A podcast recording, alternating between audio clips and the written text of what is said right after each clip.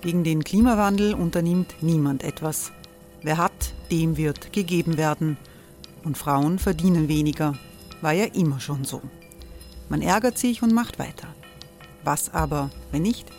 Wir haben eine Idee. Die Falter Arena macht die Bühne frei für Menschen und Projekte, die das Land verändern. Mein Name ist Eva Konzett. Ich leite das Politikressort im Falter. Und am Sonntag, den 26. Mai, veranstalten wir im Wiener Stadtsaal die nächste Falter Arena. Mit dabei unter anderem der ehemalige Politiker und Neosänger Matthias Strolz, Theresa Imre von Markter, Sonja Jöchtel von Love Politics oder Kari Ochsner von Ochsner Wärmepumpen. Machen statt jammern. Wir schauen uns an, wie das funktionieren kann.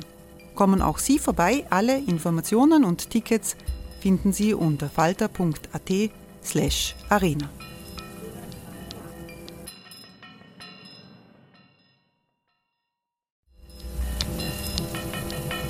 slash arena. Falter-Podcasts werden durch Werbung unterstützt.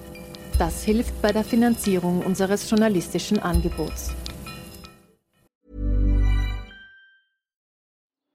Die Erderhitzung ist kein Gefühl, aber mit vielen Gefühlen verbunden. Sorgen etwa oder Angst. Eine Veranstaltung gegen diese Ohnmacht ist Tipping Time, eine Klimakonferenz der Zivilgesellschaft. Von 9.5. bis 11.5. findet Tipping Time in Kooperation von Globe Art, Solektiv und Tangente St. Pölten statt und lädt ein zu Diskurs, Diskussionen und Workshops mit namhaften Vortragenden wie Nikolai Schulz und Friederike Otto. Weitere Informationen finden Sie auf www.tangentesanktpölten.at.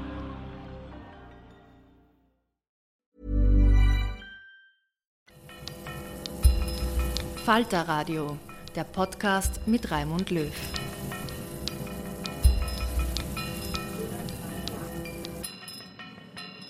Herzlich willkommen, liebe Zuhörerinnen und Zuhörer, bei der 41. Folge von Schäuber fragt nach. Vor zwei Wochen habe ich hier über Parallelen zwischen Sebastian Kurz und Karl-Heinz Grasser gesprochen. Ich hatte damals, ehrlich gesagt, ein bisschen ein schlechtes Gewissen, weil ich mir doch gedacht habe, ein Vergleich mit Grasser ist sogar für jemanden wie Kurz fast schon grausam demütigend. Aber da habe ich mich scheinbar getäuscht, denn dieser Tage wurde vermeldet, dass Kurz sich vor Gericht möglicherweise von Manfred Einäther vertreten lassen will. Der hat ja als Anwalt von Karl-Heinz Grasser schon ein Zeichen dafür gesetzt, dass ähm, Erfolg nicht alles ist im Leben. Wobei ein kleiner Erfolg weiß eh, es wären ja bis zu 15 Jahre Haft möglich gewesen.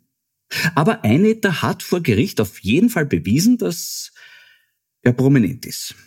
Also er war in den Medien sehr präsent. Viele Fotos und immer wieder Sprüche, er hat für Grassers Unschuld bemerkenswerte Argumente gebracht, wie zum Beispiel Nicht überall, wo ein Skandal ist, steckt ein Grasser drin. Gut, um die Richtigkeit dieser Aussage zu überprüfen, müsste man dieses überall zeitlich und örtlich genauer definieren. Aber natürlich ist da was Wahres dran. Ganz ähnlich wie beim Statement von Kurz über seine vermeintlichen Falschaussagen vor dem U-Ausschuss. Ich habe mich stets bemüht, mich bestmöglich zu erinnern und auch wahrheitsgemäße Angaben zu machen. Da ist sicher auch was Wahres dran. Auch. Auf jeden Fall sollte Einetter den Fall kurz übernehmen, ist damit zu rechnen, dass demnächst ein Brief von Elisabeth Köstinger auftauchen wird, in dem sie sich darüber empört, dass Sebastian Kurz für diese abscheuliche Korruptionsstaatsanwaltschaft zu jung, zu intelligent und so schön ist. Ob dieser Brief dann von vielen Leuten aus der ÖVP unterschrieben wird, ist wieder eine andere Frage. Nach seiner Absetzung als Kanzler muss Kurz ja jetzt auch eine gewisse Absetzungsbewegung von ihm selbst beobachten. Das ist für ihn sicher besonders bitter, zumal die Loyalität zu Sebastian Kurz in seinem unmittelbaren türkisen Umfeld eine Art Grundwährung war. Deals innerhalb dieser Gruppe wurden in dieser Grundwährung abgewickelt.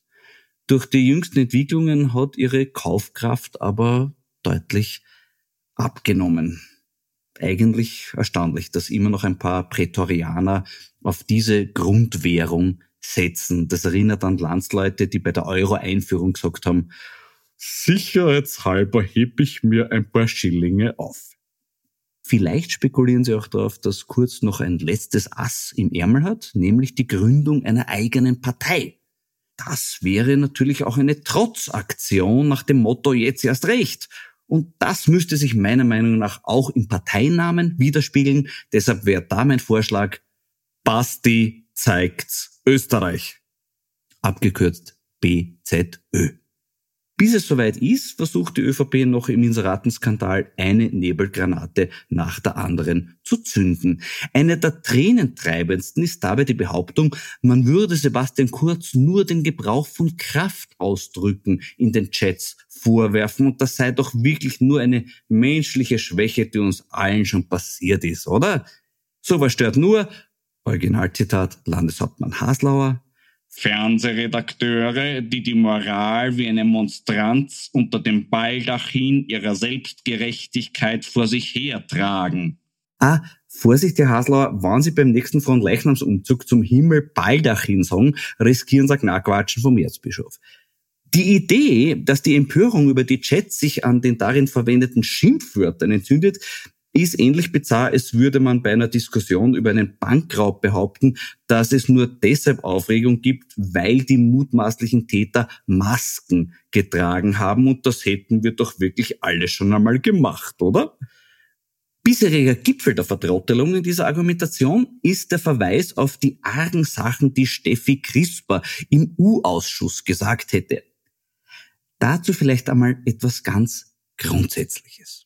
Im Bedeutungsunterschied zwischen er geht mir am Arsch und er ist ein Arsch liegen Welten. Auch was die möglichen juristischen Konsequenzen dieser beiden Aussagen betrifft. Oder anders formuliert, wenn ich zu jemandem sage, du hast mir die Zeit gestohlen, ist es nicht das gleiche, wie wenn ich sage, du hast mir mein Auto gestohlen.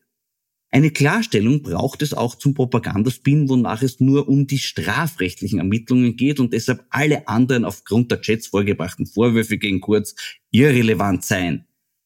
Nein, sind sie nicht. Wenn wer eine für viele Menschen wichtige Maßnahme in der Kinderbetreuung zu verhindern versucht, weil sie für seine Intrige gegen seinen eigenen Parteichef unvorteilhaft ist, dann offenbart sich darin kein strafrechtliches Problem, sondern ein charakterliches. Ein Problem, nach dessen Sichtbarmachung viele Menschen der Meinung sind, dass man mit so einem Problem nicht dafür geeignet ist, ein Land zu regieren. Wenn Sie jemanden auf der Straße grüßen und als Antwort rülpst Ihnen der ins Gesicht, ist es auch kein strafrechtliches Thema, aber Sie werden vermutlich daraus den Schluss ziehen, den grüße ich nicht mehr. Um das so zu sehen, braucht man auch nicht die Moral wie eine Monstranz unter dem Baldachin der Selbstgerechtigkeit vor sich hertragen. Da genügt ein gesellschaftsverträgliches Mindestmaß an menschlichen Anstand. Mit dem tut sich aber nicht nur die ÖVP schwer, sondern auch SPÖ und FPÖ. Das äußert sich darin, dass diese drei Parteien seit Jahren versuchen, mit aller Kraft zu verhindern, dass der Rechnungshof Einblick in ihre Parteikassen nimmt. In der Vorwoche hat die Rechnungshofpräsidentin Margit Kraker endgültig befunden, dass es nun reicht und hat einen Gesetzesentwurf vorgelegt, der die Parteien zu mehr Transparenz verpflichten soll. Unter anderem soll der Rechnungshof endlich die Parteifinanzen prüfen dürfen. Bislang war das nämlich nicht erlaubt und die Parteien haben ihre Wirtschaftsprüfer selber gestellt. Das ist also wie bei einem Weingesetz, wo den staatlichen Prüfbehörden die Analyse der eingereichten Weine untersagt ist und die Weine stattdessen von den Angehörigen des Winzers geprüft werden. Die frechste Rechtfertigung für diesen gigantischen Unfug hat übrigens Herbert Kickel geliefert. Der meinte, das müsse so bleiben, weil der Rechnungshof ist ja ein politisches Organ. Das könnte man natürlich über jede prüfende Behörde behaupten, egal ob Lebensmittelpolizei oder Finanzamt. Ob man damit tatsächlich einer Prüfung entgehen kann, ist ein bisschen fraglich. Aber in der Welt des Das Recht muss der Politik folgen und nicht die Politik dem Recht Anarchos hat das eine gewisse Logik. Weiters schlägt der Rechnungshof vor, dass Strafen für das Überschreiten der Wahlkampfkostenobergrenze künftig nicht mehr aus staatlichen Fördergeldern bezahlt werden dürfen. Eigentlich unfassbar, dass das bislang erlaubt war. Das erinnert an einen beim Dopingtest erwischten Radfahrer, der als Strafe nur eine Geldbuße bekommt, die er dann aus dem Preisgeld jenes Rennens bezahlt, das er gedopt gewonnen hat. Die steilste Rechtfertigung für diesen Wahnsinn stammt wieder von Herbert Kickl. Als seine Partei bei der illegalen Wahlkampfkostenüberschreitung in der Höhe von 4 Millionen Euro erwischt wurde, hat er gemeint, es ist ja nicht so, dass dieses Geld nicht doch irgendwo ankommen würde, wo ein Nutzen für Österreich entsteht. Dieses Geld fließt in einen wirtschaftlichen Kreislauf. Das muss man auch einmal zur Kenntnis nehmen. Ich sag's ganz ehrlich, seit ich das gehört habe, sehe ich Drogenhandel mit ganz anderen Augen. Mein Blick auf Herbert Kickel selber hat sich hingegen nicht verändert. Diese Woche hat er erklärt, wer schuld ist an den vielen Corona-Infektionen, nämlich die Geimpften. Ja, äh, in ihrer Irrwitzigkeit hat diese Behauptung viele dann doch überrascht. Aber ich finde, Herbert Kickel bleibt sich damit treu. Der sich in dieser Aussage manifestierende Grundgedanke ist eine Art zurück zu den Wurzeln von Kickels Denken. Diese Wurzeln reichen tief in die Überzeugung, dass der Zweite Weltkrieg von den Alliierten begonnen wurde und Deutschland das Opfer war. Ich könnte mir deshalb auch vorstellen, dass er demnächst von der Intensivstationenlüge sprechen wird, wonach Intensivstationen technisch gar nicht möglich waren und erst nachträglich von den alliierten Medizinermächten in die Krankenhäuser eingebaut wurden. Wie auch immer, die Frage an Grüne, SPÖ und Neos, ob man mit Herbert Kickel eine Koalition eingehen kann, hat sich mittlerweile ohnehin erübrigt. Kickel selbst hat festgelegt, das ginge nur, wenn man in so einer Koalition mit ihm auf Augenhöhe agiere. Eine derartige Rückgratverkrümmung und Erniedrigung ist niemandem zuzumuten. Herbert Kickel hat also die Latte für diese Koalition zu hoch gelegt, indem er sie zu tief gelegt hat. Ziemlich hoch liegt die Latte auch jede Woche bei meinen Weinen von den Panobile-Winzern. Heute ist das der Syrah Ried Leiten 2017 vom Weingut Leitner aus Golz. In Österreich Syrah machen war eine Zeit lang ziemlich in, dann war es total out. Ich sag, wenn es so gut gelingt, wie in diesem Fall, würzig, elegant, nicht marmeladig, dann braucht man über in oder out nicht mehr diskutieren. Dann heißt es einfach nur genießen. Prost! Wenn sich der Rechnungshof mit seinem Gesetzesentwurf durchsetzt, wäre das natürlich auch ein ganz wichtiger Fortschritt im Kampf gegen Korruption. Eine Frau, die diesen Kampf seit vielen Jahren führt, ist jetzt mein Gesprächsgast, die ehemalige Staatsanwältin und Mitinitiatorin des Antikorruptionsvolksbegehrens Christina Jelek. Guten Tag, Frau Jelek. Grüß Gott, Herr Schäuber. Jelek, ich habe gerade vorhin erzählt vom neuen Gesetzesentwurf, den der Rechnungshof zum Thema Parteienfinanzierung vorgebracht hat. Er soll für mehr Transparenz der Parteikassen sorgen. Was halten Sie davon? Äh, das ist einer der wichtigen Punkte auch in unserem Erfolgsbegehren, dass äh, da mehr Transparenz in der Parteienfinanzierung hineingehört. Ich halte das für einen sehr guten Vorschlag und ich glaube auch, dass äh, es ein schönes Zeichen ist, dass da jetzt auch andere Initiativen gibt, die in die gleiche Richtung stoßen ich bin ja erstaunt darüber, was bisher möglich war. Nämlich, äh, dass erstens einmal die Parteikassen gar nicht geprüft waren in Konten vom Rechnungshof, sondern dass die ihren eigenen Prüfer bestellt haben. Das öffnet doch der Manipulation Tür und Tor, diese Regelung. Genau, deswegen ist eben eine, eine, eine neue Regelung da auch so wesentlich. Ich bin jetzt kein Experte im Parteienfinanzierungsgesetz, aber die bisherigen Regelungen äh, sind so, dass sie einfach unzureichend sind und dass man mehr Kontrolle und mehr Transparenz benötigt. Äh, und äh, dass der Rechnungshof da ein guter Prüfer ist, liegt auf der Hand. Ja, das wäre erfreulich, wenn da was weiterginge. Im von Ihnen mitinitiierten Antikorruptionsvolksbegehren wird Inseratenkorruption sehr treffend als Gift für die Demokratie bezeichnet. Worin besteht die giftige Wirkung? Es ist einerseits auch, dass dort äh, im Bereich der Inseraten keine Transparenz vorherrscht, dass es keine Regelungen gibt, äh, nach welchen äh, diese Inserate vergeben werden, dass das oft nicht erkennbar ist, was der Sinn hinter diesen Inseraten ist und dass äh, ein Ungleichgewicht geschaffen wird, dass eben es keine objektiven Kriterien gibt, in welchem Bereich die Medien äh, oder an Medien diese Inserate vergeben werden. Und das ist natürlich eine, eine große Geldspritze auch an, an, an Medien und äh, da kann man ein Ungleichgewicht dann äh, in der Berichterstattung auch schaffen. Und worin besteht die Gefahr für die Demokratie? Naja, die Medien und die Pressefreiheit ist ein zentraler Pfeiler unserer Demokratie, das ist ein Rückgrat unseres Rechtsstaates, dass die äh, Medien unabhängig sind, ausreichend Ressourcen haben, ausreichend Personal haben, einen Qualitätsjournalismus leisten können. Und äh, wenn äh, Pressefreiheit äh, eben gefährdet ist und eine Medienvielfalt auch gefährdet ist, dann ist die Demokratie auch gefährdet. Der Begriff Inseratenkorruption war ja vor ein paar Wochen nur Insidern geläufig. Mittlerweile wird es aber von sehr viel mehr Menschen als Problem erkannt. Könnte diese Entwicklung bewirken, dass sich hier was ändert? Äh, das ist zu hoffen. Es ist also nur Insider würde ich gar nicht sagen. Ich glaube, das ist ein Thema, das schon sehr lange am Tapet ist. Und je mehr darüber gesprochen wird, desto größer ist die Hoffnung, äh, dass sich etwas ändert. Ich glaube, es gibt auch äh, ganz gute Vorschläge zu dem Bereich und es gibt da Experten und Expertinnen, die sich damit schon sehr lange beschäftigen. Und ich würde mich freuen, wenn da jetzt endlich was weitergehen wird. Einer der zentralen Sätze des Volksbegehrens lautet, was moralisch verwerflich ist, kann politisch nicht opportun sein. Das klingt selbstverständlich, ist es aber heutzutage offenbar nicht, was sich zum Beispiel in Aussagen von Politikern manifestiert, die erklären, dass moralisierende Debatten in der Politik nichts verloren haben. Was antworten Sie diesen Politikern? Ähm, also Recht ist ja eigentlich der Ausfluss einer kollektiven Moral. Und äh, das ist ein Anliegen des Volksbegehrens, dass wir äh, Regelungen schaffen, allgemeingültige Regelungen schaffen, was die Österreicherinnen und Österreicher im politischen Bereich für moralisch äh, richtig halten.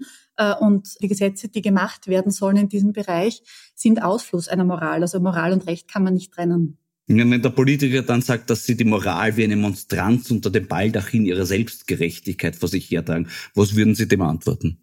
Dass es nicht um, um eine persönliche Moral von irgendjemandem geht, sondern darum, äh, dass man Systemmängel beseitigt, indem man äh, Regelungen schafft, wie die Österreicherinnen und Österreicher wollen, dass gewisse politische Ämter ausgeübt werden und welche Ansprüche an diese politischen Ämter gestellt werden. Da geht es nicht um persönliche Wertvorstellungen. Aber sehen Sie nicht die Gefahr, dass diese Einstellung auch in die Gesellschaft schon tiefer eingesickert ist, dass man quasi den Satz, naja, Politik ist moralfreier Raum, dass der immer öfter unwidersprochen wohl stehen bleibt? Selbst wenn es so wäre, ist das, glaube ich, kein Grund, dass man daran nicht jetzt endlich zu arbeiten beginnt. Ich glaube, nur weil irgendwas schon immer so war, heißt das nicht, dass man es dabei belassen muss, sondern ganz im Gegenteil. Man muss daran arbeiten, dass man einen anderen Weg einschlägt und dass es in die richtige Richtung geht dann wieder. Ich glaube, das ist überhaupt ein ganz wesentliches Anliegen dieses Volksbegehrens, genau daran etwas zu ändern. Äh, es wird im Volksbegehren auch eine Erklärung der Staatengruppe des Europarats gegen Korruption zitiert. Darin steht, dass die Korruptionsbekämpfung in Österreich umfassend nicht zufriedenstellend ist. Was wird da bemängelt? Also im Detail kann ich den Bericht jetzt nicht äh, ähm, wiedergeben, aber es ist so, dass grundsätzlich die, die Bemängelungen äh, sind die einerseits die politische Weisungsspitze der, äh, der Staatsanwaltschaften, dass es in Österreich nach wie vor so ist, dass der Justizminister oder die Justizministerin an der Spitze steht und letztendlich in diesen auch in Korruptionsverfahren über Anklage oder Nichtanklage entscheidet. Da ist es ja auch ganz wesentlich zu wissen, dass die Wirtschafts- und Korruptionsstaatsanwaltschaft zwar eine Sonderkompetenz hat, eine Sonderzuständigkeit hat, aber keinen Sonderstatus. Das heißt, die ist genauso eingebettet in dieses System der politischen Weisungsspitze. Und solange wir diese Spitze haben, werden wir darüber diskutieren, ob Korruptionsbekämpfung ordentlich funktioniert oder nicht funktioniert oder ob es eine politische Einflussnahme gibt. Das ist ein ganz ein zentraler äh, Kritikpunkt an Österreich, dass das noch immer so ist. Wäre ein Bundesstaatsanwalt möglicherweise eine Lösung zur Verbesserung des Problems? Äh, ich würde gern von einer Bundesstaatsanwaltschaft sprechen. Ja. Das wäre sicher eine, ein ganz wesentlicher Punkt. Ich glaube, ganz wichtig ist aber die Frage der Ausgestaltung dieser Bundesstaatsanwaltschaft. Warum Bundesstaatsanwaltschaft? Weil es eben nicht an einer Person hängen soll, sondern es soll eine Behörde sein, die sich als Staatsanwaltschaft wahrnimmt. Das ist das eine. Das zweite ist, es darf kein Justizminister leid werden. Das heißt, man muss sich ganz genau anschauen, wie man das regelt und äh, welche Kompetenzen diese Bundesstaatsanwaltschaft dann auch hat. Ich denke mir zum Beispiel, eine Möglichkeit wäre, dass diese Bundesstaatsanwaltschaft eben keinen Einfluss hat auf einzelne Strafverfahren. Das heißt, dass die Bundesstaatsanwaltschaft jetzt nicht sagen kann, wir klagen den an oder klagen den nicht an, sondern dass die für Rechtsfragen erhebliche Bedeutung da ist und zur quasi als Development Center, wie das auch in anderen Ländern ist, die zur rechtlichen Unterstützung für abstrakte Rechtsfragen da ist. Das wäre ein Ansatz. Ähm, ganz wesentlich ist, dass wir endlich anfangen, darüber zu diskutieren und zwar ernsthaft darüber zu diskutieren und auch eine Regelung schaffen, die eben dann nicht nur ein Feigenblatt ist. Wie könnte man das Personal für diese Bundesstaatsanwaltschaft rekrutieren? Das ist einer der, der Knackpunkte. Äh, ich glaube, die erste Frage ist einmal, welche Aufgaben diese Bundesstaatsanwaltschaft haben soll. Und dann muss man sich die Frage stellen, wie man dieses Personal rekrutiert. Ich glaube, es wäre wichtig, dass das ein unabhängiger Senat ist und dass die inhaltliche Entscheidung nicht von Politikern getroffen wird. Mhm. Apropos Politiker, ein weiterer wichtiger Satz im Volksbegehren lautet, wenn die Politik von Korruptionsermittlungen betroffen ist, kann sie nicht die Korruptionsermittlungen selbst kontrollieren. Hey Dave. Yeah, Randy. Since we founded Bombus, we've always said our socks, underwear and t-shirts are super soft. Any new ideas? Maybe sublimely soft. Or disgustingly cozy. Wait, what? I got it. Bombus absurdly comfortable essentials for yourself and for those facing homelessness. Because one purchased equals one donated. Wow, did we just write an ad? Yes. Bombas. Big comfort for everyone. Go to bombas.com slash ACAST and use code ACAST for 20% off your first purchase. Das ist zweifelsohne richtig, aber was kann man dagegen tun, dass die Politik es nicht ständig probiert? Naja, die politische Weisungsspitze abschaffen bei den Staatsanwaltschaften, weil darauf äh, stellt das System ja ab. Äh, wenn ich das System vielleicht kurz erklären darf, äh, die Wirtschafts- und Korruptionsstaatsanwaltschaft, so wie alle anderen Staatsanwälte im Übrigen auch, aber in Korruptionssachen sind wir halt bei der WKSDA, berichtet in allen Fällen, die von öffentlichem Interesse sind, über die Oberstaatsanwaltschaft Wien an das Justizministerium. Und die, die Letztentscheidungskompetenz über Anklage ja oder nein hat das Justizministerium. Äh, das heißt, es ist einfach absurd zu sagen, wenn man gegen äh, Politiker oder gegen politische Gegner oder politische Freunde ermittelt, dass ein Politiker die Letztverantwortung hat in dem einzelnen Verfahren. Äh, das halte ich einfach für nicht mehr zeitgemäß und das deckt sich auch eben mit der äh, internationalen Kritik, dass das einfach nicht mehr geht. Und da sind wir genau bei dem Punkt, ähm, wenn Politiker von den Staatsanwaltschaften kontrolliert werden sollen, können Politiker dieselben, nämlich diese Staatsanwaltschaft kontrollieren. Das geht sich nicht aus. Mhm. Das heißt, im Volksbegehren auch vor allem die Erfahrungen der letzten Zeit zeigen deutlich, dass es nicht an Versuchen fehlt, speziell die Tätigkeit der WKSDA durch politische Angriffe und Unterstellungen, aber auch laufende neue Reformvorschläge einzuschränken. Da war zum Beispiel von einem Hausdurchsuchungsverbot oder von Kompetenzänderungen die Rede. Wie groß war die Gefahr, dass diese absurden Reformvorschläge tatsächlich eingeführt werden? Also ich habe die Gefahr sehr, sehr groß gesehen, vor allem der 112a, den Sie angesprochen haben, das Razzia-Verbot im öffentlichen Bereich. Da war ja ein konkreter Gesetzesentwurf schon da, der war ja fix und fertig, das heißt, der hätte nur mehr beschlossen werden müssen. Äh, und das war auch einer der Anlassfälle für mich, wo ich dann gesagt habe, wir müssen was tun, das geht in die völlig falsche Richtung. Ähm, das wäre wirklich der Todesstoß für die Korruptionsbekämpfung gewesen, wenn wir dieses Hausdurchsuchungsverbot äh, bekommen hätten. Das, heißt, das war unmittelbar bevorstehend, äh, diese Umsetzung. Und daher halte ich das für sehr für sehr realistisch oder habe das für sehr realistisch gehalten. Im Moment ist es so, dass ich glaube, es ist vom Tisch. Äh, und äh, ich glaube, dass auch die öffentliche Diskussion und auch die vielen Leute, die sich gegen dieses Gesetzesentwurf öffentlich und laut zur Wehr gesetzt haben, dass die das bewirkt haben, dass der letztlich nicht gekommen ist. Und genau das ist ja auch in allen anderen Punkten des Volksbegehrens so. Wenn ich mir denke, es sind genug Leute, die das fordern, dann kann man eine Änderung bewirken, auch wenn es schon seit ewigen Zeiten anders war.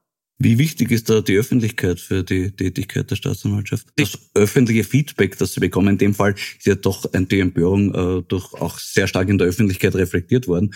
Und es gab einen Aufschrei dazu. Äh, vielleicht hätte es den vor ein paar Jahren noch nicht gegeben, vielleicht wäre das vor ein paar Jahren einfach so gekommen und man hätte gesagt, kann man eh nichts machen, die machen sich das untereinander aus. Also ich habe das Gefühl, dass diesmal tatsächlich die Öffentlichkeit eine andere Rolle gespielt hat bei der Verhinderung dieser Reformvorschläge. Absolut. Äh, und diese öffentliche Rolle, diese kritische Öffentlichkeit ist ganz, ganz wichtig. Nicht nur im Bereich von Gesetzesvorhaben, sondern auch im Bereich des Medienkonsums, auch im Bereich des, von Social Media. Es ist ganz eine kritische Öffentlichkeit, die das hinterfragt, äh, was berichtet wird und die sich im Kern damit auseinandersetzen möchte, ist ganz, ganz wesentlich auch für Korruptionsermittler. Im Volksbegehren ist auch die Rede von Versuchen, das Ansehen der Behörde in der Öffentlichkeit zu untergraben. Äh, was können Sie da zu dem Thema aus Ihrer Erfahrung berichten? Naja, es ist so, dass es ja ein internationales Phänomen ist, dass Korruptionsermittler immer dann besonders stark angegriffen werden, wenn sie aktiv ihre Arbeit machen. Das passiert natürlich auch in Österreich und ist demokratiepolitisch gefährlich, wenn es Grenzen überschreitet. Das ist auch so, äh, dass es auch ein internationales Phänomen ist, dass das Eskalationsstufen hat äh, und bis hin eben dazu, dass man einzelne Staatsanwälte herausgreift und im, im privaten Bereich versucht, in irgendeiner Form zu diffamieren oder, oder private Dinge da an die Öffentlichkeit zerrt. Äh, und das sehe ich schon als großes Problem. Einerseits, äh, weil die Staatsanwaltschaften nicht äh, auf dieser, sich auf dieser Social Media Bühne oder auf diese Medienbühne nicht adäquat zur Wehr setzen können, aber auch nicht sollen, weil sie sind keine Player auf dieser Bühne. Und das Zweite ist aber auch, dass das völlig verkennt, ein staatsanwaltschaftliches System, wo viele Augen äh, Entscheidungen treffen, gerade in diesen großen äh, Verfahren, die da immer wieder in, Öf in der Öffentlichkeit auch äh, erörtert werden und kommentiert werden. Das ist nicht ein Augenpaar, das sind bis zu 12, 13, 14 Augenpaare, die über Entscheidungen drüber schauen. Äh, aber diese Art der nicht faktenbasierten öffentlichen Anwürfe ist, finde ich, ein großes Problem. Naja, das in die Öffentlichkeit gehen ist natürlich besonders schwierig und besonders heikel. Äh, den vielleicht beeindruckendsten Auftritt zu diesem Thema haben Sie gehabt, Frau, Frau und ich durfte damals auch Zeuge sein im U-Ausschuss, wo Sie ein Plädoyer gehalten haben, quasi gespickt mit persönlichen Erfahrungen. Und sie haben ein Plädoyer für die Unabhängigkeit der Justiz gehalten damals. Ich zitiere, meine tiefste Überzeugung aufgrund meiner Erfahrung als Oberstaatsanwältin und auch als Staatsbürgerin ist es, dass eine effektive, schlagkräftige und zügige Korruptionsbekämpfung systembedingt nicht möglich ist, solange die justizielle Antikorruptionsbehörde WKSDA unter politischer Aufsicht steht. Äh, hat sich daran mittlerweile was gebessert? Das System ist nach wie vor ganz das gleiche. Äh, und deswegen engagiere ich mich auch bei dem Volksbegehren, das zu ändern. Ich habe den Appell damals gerichtet an die Abgeordneten, die ja dafür auch zuständig sind, Gesetze zu ändern, Gesetze zu machen. Und jetzt mache ich es als Staatsbürgerin im Rahmen eines Volksbegehrens. Das einzige Mittel, das jedem Staatsbürger zur Verfügung steht, um ans Parlament heranzutreten äh, und um eine, eine Änderung zu bewirken. Und genau in diesem ganz, für mich ganz wesentlichen Punkt hat es noch keine Änderung gegeben. Mhm. Ihnen selber ist es ja damals wirklich zu viel geworden, die Behinderungen, quasi die, die Stöcke, die man ihnen den Weg gelegt hat. Äh, da geht es, glaube ich, nicht um zu viel werden oder um etwas nicht aushalten, sondern da geht es darum, dass man seine Arbeit schlicht und ergreifend nicht mehr machen kann. Äh, und dass man ähm, einen gesetzlichen Auftrag hat, den man zu erfüllen hat. Und wenn man den nicht mehr erfüllen kann, äh, dann muss man sich die Frage stellen, bin ich da am richtigen Fleck oder nicht? Und das war für mich zu dem Zeitpunkt und ist nach wie vor so der Fall, dass ich glaube, dass man das nicht in dem Ausmaß erfüllen kann, wie man es erfüllen muss. Sie haben damals noch ergänzt, dass äh, Korruptionsbekämpfung auch nicht möglich ist, solange die ermittelnde Polizei unter politischer Aufsicht steht. Mhm. Äh, dieses Problem scheint mir in der Öffentlichkeit noch ein bisschen zu wenig angekommen zu sein. Was können Sie uns dazu erzählen? Vielleicht, wenn ich dazu auch kurz erklären darf, wie, wie Ermittlungen funktionieren, das Zusammenspiel zwischen Staatsanwaltschaft und Polizei funktioniert.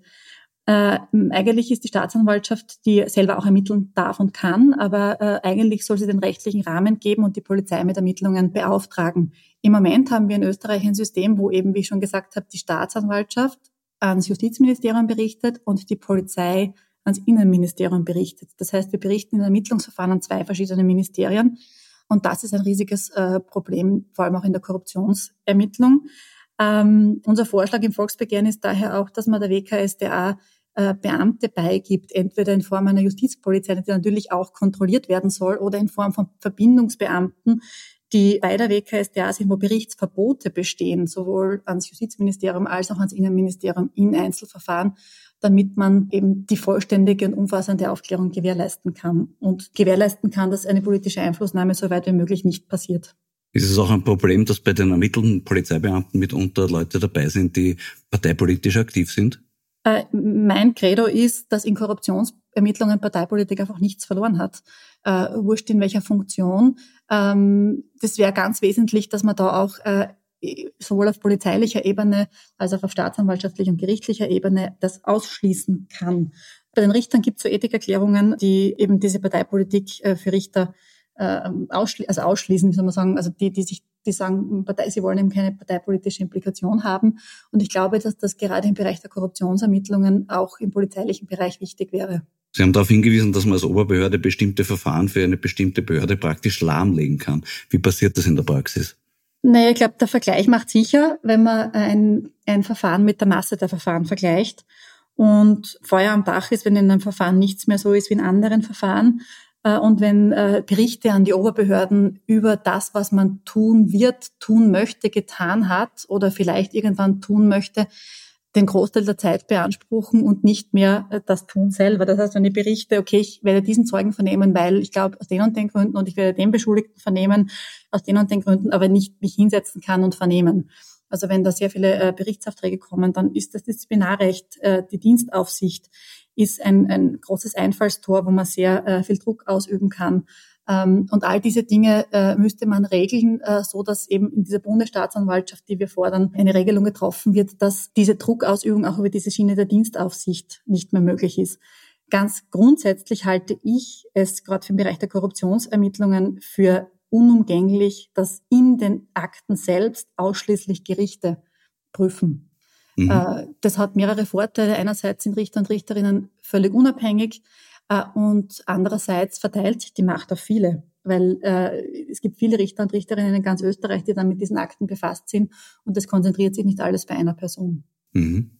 Sie haben damals auch einen Appell als Staatsbürgerin an den Gesetzgeber gerichtet, nämlich Bitte schaffen Sie die Rahmenbedingungen dafür, dass die WKSDA ihre Rolle vollständig erfüllen kann und in diesem Verfahren und auch in allen anderen Verfahren vollständig aufklären kann. Befreien Sie die WKSDA aus ihrem politischen Korsett. Stellen Sie die WKSDA unter die transparente, unabhängige und kritische Kontrolle, die wir haben, die ausschließliche Kontrolle durch unabhängige Gerichte. Ich habe die Hoffnung, dass dieser Appell etwas bewegt hat und noch bewegen wird. Ist das zu optimistisch von mir? Also ich habe auch die Hoffnung. Äh, und ich hoffe nicht, dass das zu optimistisch ist. Äh, und wir können nach wie vor was tun. Wir können das Volksbegehren unterschreiben und wir können als äh, Kollektiv den Gesetzgeber dazu bringen, dass wir endlich das politische Korsett ablegen. Ja, diese Hoffnung schließe ich mich voll an. Ja, eine andere Hoffnung habe ich auch noch, eine kleine, muss ich nachfragen. Sie waren ja Staatsanwältin auch mit dem Eurofighter befasst. Dürfen wir uns da noch irgendeine Hoffnung auf Aufklärung machen? In einzelnen Akten darf ich nichts sagen und darf mich dazu auch öffentlich nicht äußern. Da gilt der Medienerlass und äh, das möchte ich auch inhaltlich nicht kommentieren. Aber das heißt, es gibt den noch, den Eurofighter Akt. Auch dazu kann ich nichts sagen. Das ist geil, das darf man nicht wissen. Nein, ich, ich, darf, ich darf, nein, nein, es, es, ich darf einfach, also es gibt, gilt der Medienerlass in, in, in Strafsachen, an denen ich gearbeitet habe, äh, kann ich inhaltlich keine Auskunft geben. Okay, okay. Na, weil es, es ist ja doch immer noch rein summenmäßig der größte Korruptionsskandal in der Geschichte der Zweiten Republik. Ich denke mal, eigentlich, ja, auch da hätte ich jetzt Hoffnung, dass sich da noch was tut. Aber gut, äh, wie beurteilen Sie die diese Woche beschlossene Verlängerung der Grundzeugenregel? Fangen wir mit dem Positiven an. Äh, es ist positiv, dass sie überhaupt verlängert worden ist. Allerdings äh, sind mehrere Punkte, die leider nicht so positiv sind. Das eine ist, dass sie neuerlich offensichtlich befristet vorgeschlagen ist. Und das andere ist, dass zwar geringfügige Anpassungen stattgefunden haben, aber wir weit entfernt sind von einer Regelung, die in der Praxis auch gut anwendbar ist die Regelung, die jetzt äh, im Moment gilt, ist so kompliziert und so schwierig und so unsicher, dass sie sehr praxisfremd ist und kaum angewendet werden kann. Äh, was müsste da passieren, dass sich da was verbessert? Ist das auch etwas, was äh, das Volksbegehren versucht, sich zu engagieren? Das ist auch ein Punkt bei uns im Volksbegehren, äh, eben die Änderung dieser Grundzeugenregelung hin zu einer praxisfreundlichen Regelung. Das geht natürlich jetzt sehr ins Detail. Ich glaube, ganz wesentlich wäre, dass man das einmal evaluiert, die wenigen Fälle, die es bis jetzt gegeben hat, woran vielleicht Fälle gescheitert sind äh, wo das im Raum gestanden ist. Äh, ganz äh, zentrale Schlagworte sind da der Zeitpunkt, an dem sich der Kronzeuge melden muss, die Freiwilligkeit äh, und auch die sehr, sehr lange Unsicherheit für Kronzeugen und auch für Staatsanwälte und auch Verteidiger, ob es schlagend wird und ob man alle Formalvorschriften erfüllt hat oder nicht, weil die Regelung eben so kompliziert ist. Der Herr Unterberger, ein von der Tageszeitung Die Presse hinausgeschmissener Journalist, droht den WKSDA-Staatsanwälten in einem Kurierkommentar mit ihrer Entlassung. Äh, soll die Staatsanwaltschaft auf sowas reagieren oder nach dem Motto Stop Making Stupid People Famous besser ignorieren? Also ich bin kein, kein Medienexperte und da sind wir genau beim Punkt. Äh, ich glaube, dass es wichtig wäre, dass die WKSDA eine professionelle Unterstützung in der Medienarbeit hat, nämlich von äh, Medienexperten, die die Medienwelt von innen kennen. Grundsätzlich glaube ich, dass Staatsanwälte und Staatsanwältinnen sich nicht einlassen sollen äh, auf irgendeinen öffentlichen äh, Disput und öffentlich äh, Meinungen oder Äußerungen von Politikern oder anderen Parteien oder anderen Personen kommentieren sollen. Ich glaube aber, man muss sich an die Gegebenheiten der modernen Zeit anpassen und man braucht einen Einblick in diese Medienwelt, wie diese Medienwelt funktioniert. Und dazu bräuchte es die Unterstützung von einer modernen Medienstelle und einem professionellen Medienberater, der aus dem Bereich kommt und der weiß, nicht mehr richtig reagiert. Das heißt also, eine Stelle für Öffentlichkeitsarbeit wäre eigentlich hoch an der Zeit. Äh, genau, also das wäre meines Erachtens hoch an der Zeit äh, und äh, würde, glaube ich, auch sehr viel Druck nehmen. Sie haben auch gesagt, es geht darum, ein System zu schaffen, wo es gar keinen Sinn mehr hat, dass man irgendjemanden, der nicht innerhalb der Gerichtsbarkeit steht, kontaktiert. Äh, heißt das auch, ein persönlicher Besuch beim Sektionschef im Justizministerium soll in Zukunft sinnlos sein? Es soll so sein, wie es im Gesetz steht, nämlich, dass man, wenn man in Akten was wissen möchte, dass man sich über den Weg der Akteneinsicht die Informationen beschaffen kann. Und das ist bei den Staatsanwaltschaften erster Instanz transparent äh, und für jeden erkennbar, wer wann in den Akt Einsicht genommen hat. Ganz wichtig ist, dass es transparent ist, dass man sieht, wer welche Informationen hat, dass man sieht, wer welche Akteneinsichten bekommen hat. Und es soll eben der vorgesehene Weg eingehalten werden. Und worauf sich das auch noch bezogen hat, ist natürlich auch die Personalsituation, weil es ja auch so ist, dass äh, bei den Staatsanwaltschaften großer Anpassungsbedarf besteht an die, an die Ernennungsverfahren, dass es da unabhängige auch äh, Kommissionen gibt, die diese Vorschläge machen und äh, letztlich auch kein Politiker entscheiden soll, ob jemand einen staatsanwaltschaftlichen Posten bekommt oder nicht. Das personelle Problem war auch in den letzten Jahren immer wieder ein Thema. Äh, haben Sie da die Hoffnung, dass sich da was verbessert? Äh, die Hoffnung stirbt zum Schluss. Äh, und auch das ist ein Teil der Bundesstaatsanwaltschaftsdebatte, äh, dass man ein, eine Regelung findet, wie man die Staatsanwälte, Staatsanwältinnen, Richter, Richterinnen politisch unabhängig bestellen kann. Ähm, das ist sicher ein, ein heikles Thema, ein schwieriges Thema, aber ich glaube, es ist lösbar. Ja, die Hoffnung soll zum Schluss nicht nur nicht sterben, sie soll auch noch leben. In diesem Sinne kann ich nur sagen, ich schließe mich der Hoffnung voll inhaltlich an. Möge die Übung gelingen, auch in Zukunft. Ihnen alles Gute für das Volksbegehren. Danke, Frau Jilek, für das Gespräch. Vielen Dank und auch danke für Ihr Interesse. Das war die 41. Folge von Schäuber fragt nach. Nächste Woche wird die Politikjournalistin Daniela Kittner vom Kurier mein Gast sein. Für heute sage ich Danke fürs Zuhören und alle Geimpften, die trotz der Vorwürfe von Herbert Kickl kein schlechtes Gewissen haben, möchte ich ermuntern, sie dürfen ruhig auch die Monstranz der Vernunft unter dem Baldachin der wissenschaftlichen Erkenntnis vor sich hertragen. In diesem Sinn, bleiben Sie aufmerksam. Ihr Florian Schäuber.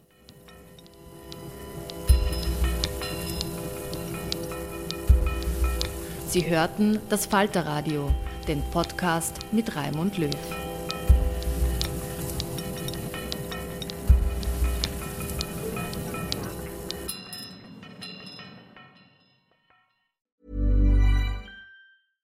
Flexibility is great. That's why there's yoga. Flexibility for your insurance coverage is great too. That's why there's United Healthcare Insurance Plans. Underwritten by Golden Rule Insurance Company, United Healthcare Insurance Plans offer flexible, budget friendly coverage for medical, vision, dental, and more. One of these plans may be right for you if you're, say, between jobs, coming off your parents' plan, turning a side hustle into a full hustle, or even missed open enrollment. Want more flexibility? Find out more about United Healthcare Insurance Plans at uh1.com.